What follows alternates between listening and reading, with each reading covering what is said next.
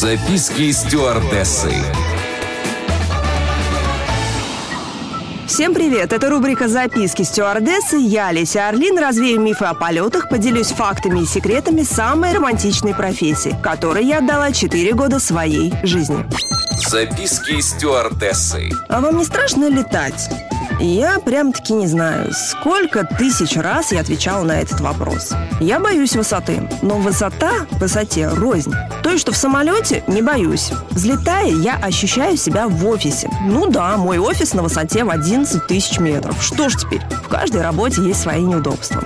А если серьезно, времени нет бояться, ты все время чем-то занят. Как только завершается основное обслуживание, начинается индивидуальное. Над головой каждого пассажира находится индивидуальная панель, где есть освещение, вентиляция и кнопка вызова бортпроводника. Ох уж эта кнопка. Она не дает нам скучать. Кстати, если вам что-то понадобилось в рейсе или, не дай бог, стало плохо, вы можете нажать эту кнопку, и мы подойдем к вам. Уважаемые пассажиры, пожалуйста, не отжимайте ее обратно. В момент нажатия бортпроводник слышит звуковой сигнал и ищет глазами световой индикатор. Простыми словами, эта кнопка над вами светится, и мы идем на этот свет. Нажать эту кнопку нужно один раз, оставить в утопленном положении и ждать бортпроводника. Если вы ее отожмете обратно, к вам могут не прийти.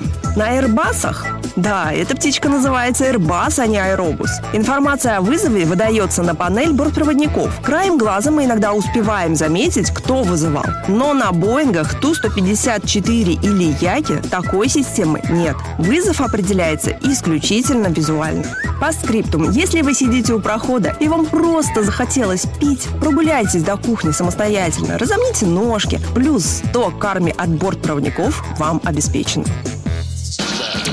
Записки стюардессы. На этот раз у меня все. Еще больше воздушных историй в следующем выпуске рубрики «Записки стюардессы». С вами была Леся Орлин. Всем приятных полетов.